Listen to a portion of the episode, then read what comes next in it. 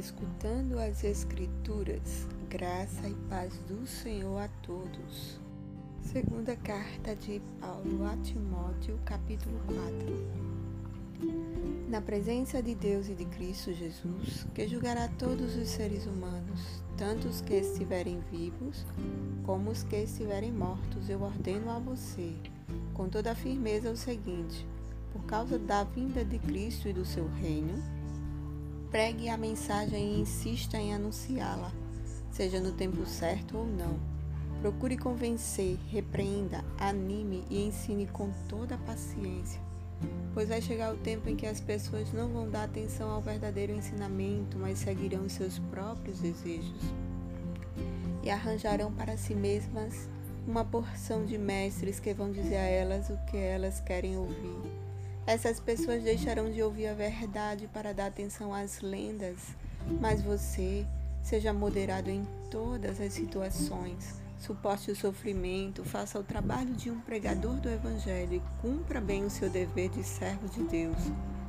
Quanto a mim, a hora já chegou de eu ser sacrificado e já é tempo de deixar essa vida. Fiz o melhor que pude na corrida, cheguei até o fim, conservei a fé. E agora está me esperando o prêmio da vitória que é dado para quem vive uma vida correta.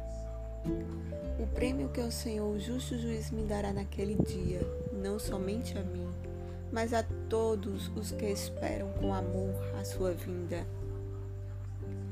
Venha me ver logo que puder, pois Demas se aproximou por este mundo, me abandonou e foi para a cidade de Tessalônica. Crescente foi para a província da Galácia e Tito para a região da Dalmácia.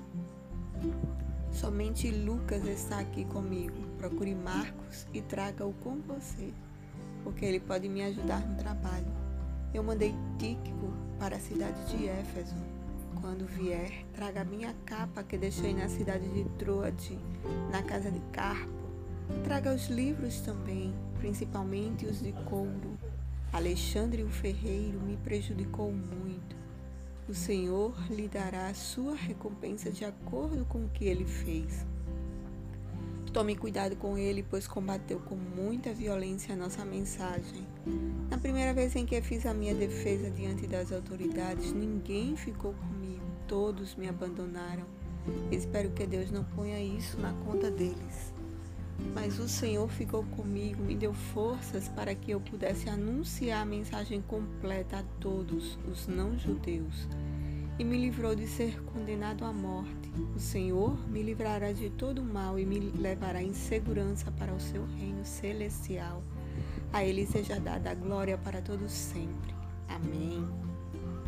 Saudações a Priscila e ao seu marido Áquila e também à família de Onesíforo.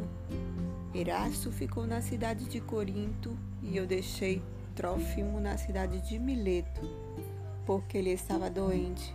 Faça o possível para vir antes do inverno.